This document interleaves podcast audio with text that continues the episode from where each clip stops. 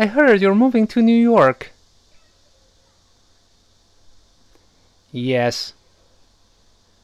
I've got an offer in upstate New York. Oh, that's great. But I'm gonna miss you. Me too. Let's keep in touch. Yeah. Don't forget to drop me a line when you settle down. Trust me. I won't. I'll keep you posted.